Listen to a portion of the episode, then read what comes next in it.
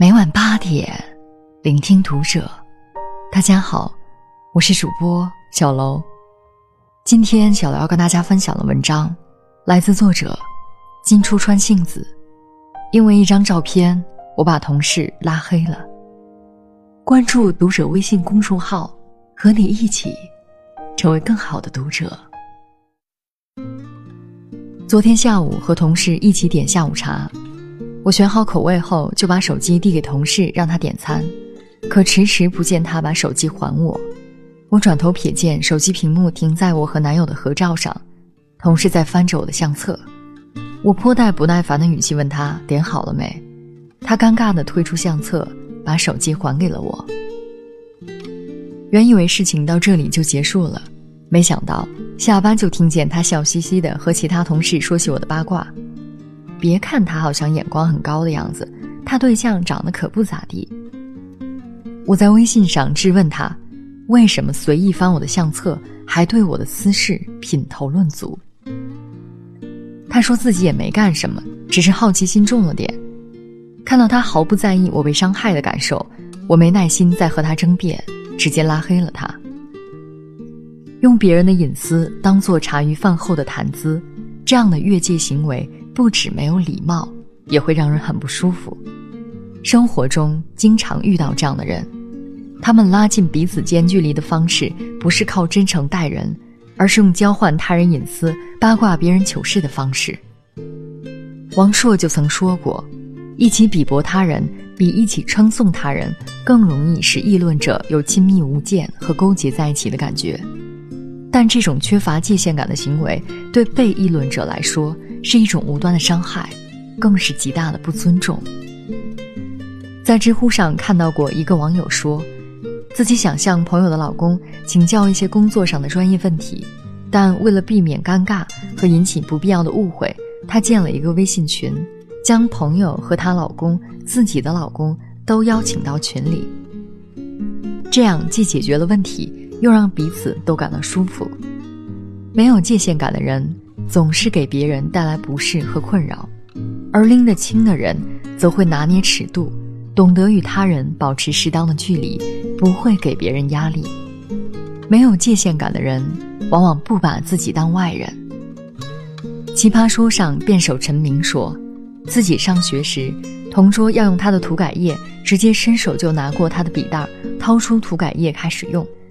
陈明很诧异，问他为什么不先和自己说一声。同桌说：“我们都同桌一两年了，你至于吗？我的笔袋也在这儿啊，你一会儿要用随便拿。”这种人我们常常会遇到，他没有想要占你便宜，他把你当自己人，但是你还没准备好把他当自己人。两个人之间的界限，并不是由单方面判断的，应该是由双方来界定。也许对你来说，亲密是情趣，但对方或许觉得这是骚扰，并不是越不分你我的友情就越好。高质量的友情都有清晰的界限感。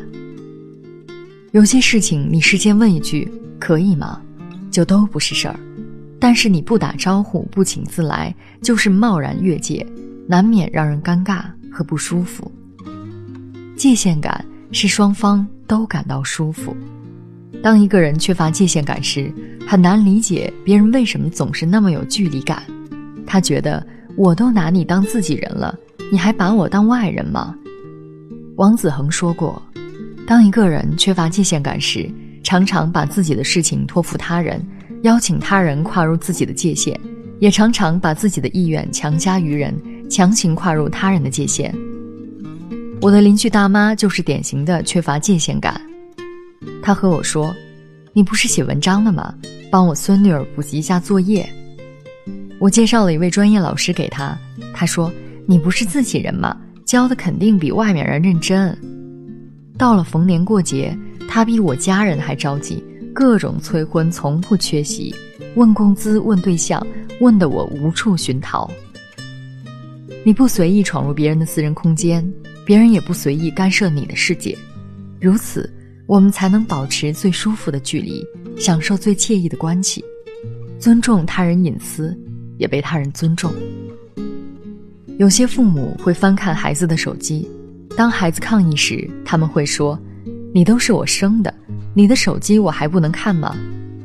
很多家长不知道，孩子年龄虽小，但他们也需要完整的人格尊严，需要被尊重。你猎取信息的方式如此强势，只会让他们内心受伤，为今后的叛逆埋下祸根。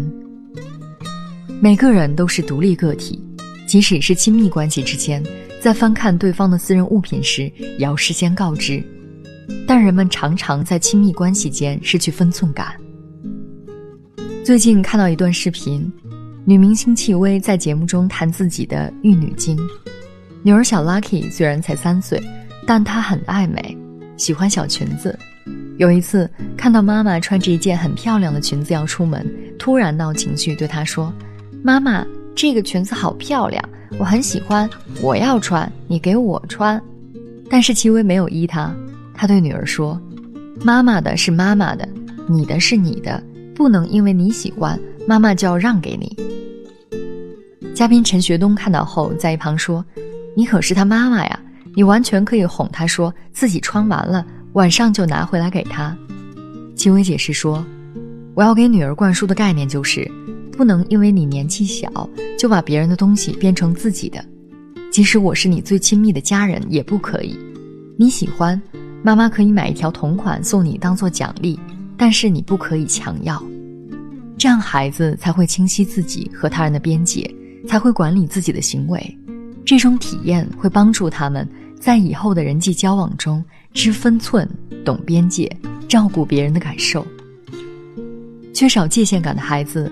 常常只顾自己的感觉，以自我为中心，蔑视规矩。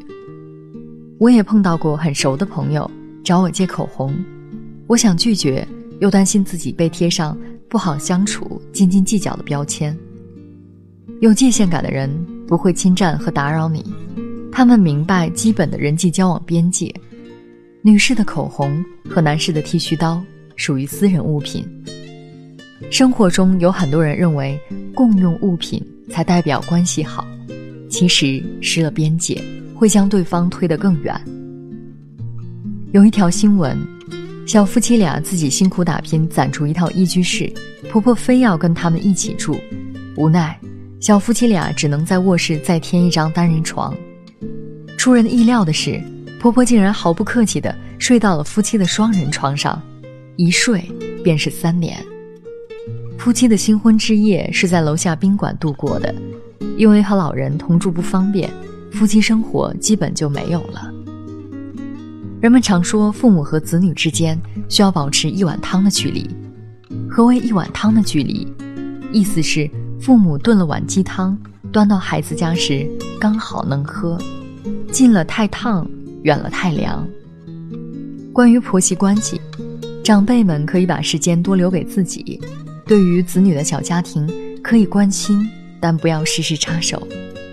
子女们努力经营自己的小家，不凡事都寻求父母帮助，也会减少一些不必要的接触和矛盾。一个好的婆媳关系，无论婆婆还是媳妇，都要掌握好自己的尺度和界限。人与人之间，任何一种关系，都何尝不是如此呢？界限感，不是设立距离。也不是拒人千里，而是尊重彼此，用心爱护一段关系。和朋友交往时，保持一定的界限感，会让人有一种被保护的安全感，不让人感到尴尬和不适，是优雅社交的第一要素。以前在看《欢乐颂二》时，有一个片段让我印象深刻：初来倒垃圾的樊胜美碰到了心事重重的安迪，他看出安迪心情不好。想关心又怕触及痛处，于是就轻轻问了一句：“你需要我吗？”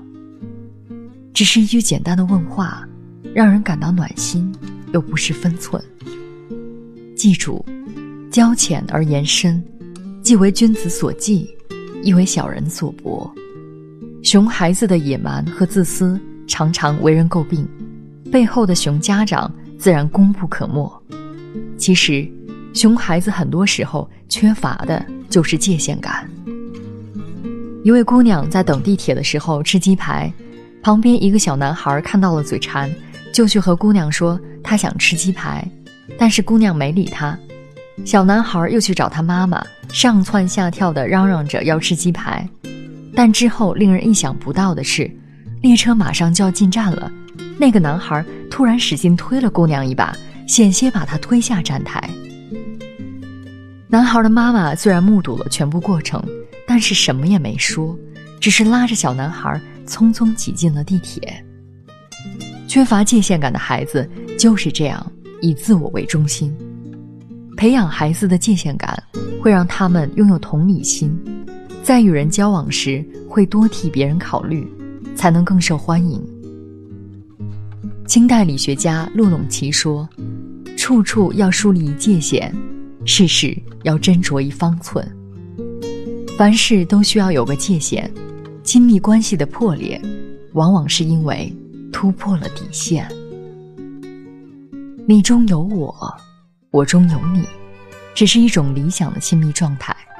保持各自人格的独立，尊重对方的隐私，才是一段关系能长久稳定的基础和前提。越过山丘，遇见十九岁的我，戴着一双白手套，喝着我的喜酒。他问我幸福与否，是否永别了忧愁。本期节目到这里就要结束了，感谢大家的收听，我们下期再会。说我曾经挽留，他们纷纷去人海漂流，那个你深爱的小妞。